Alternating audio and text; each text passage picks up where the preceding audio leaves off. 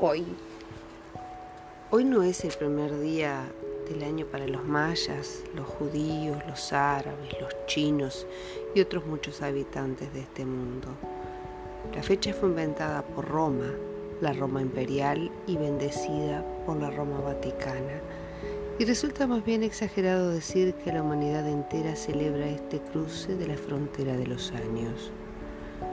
Pero eso sí, hay que reconocerlo.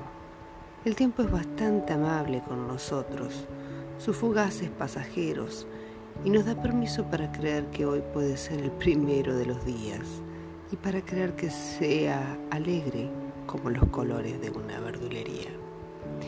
Eduardo Galeano, 1 de enero.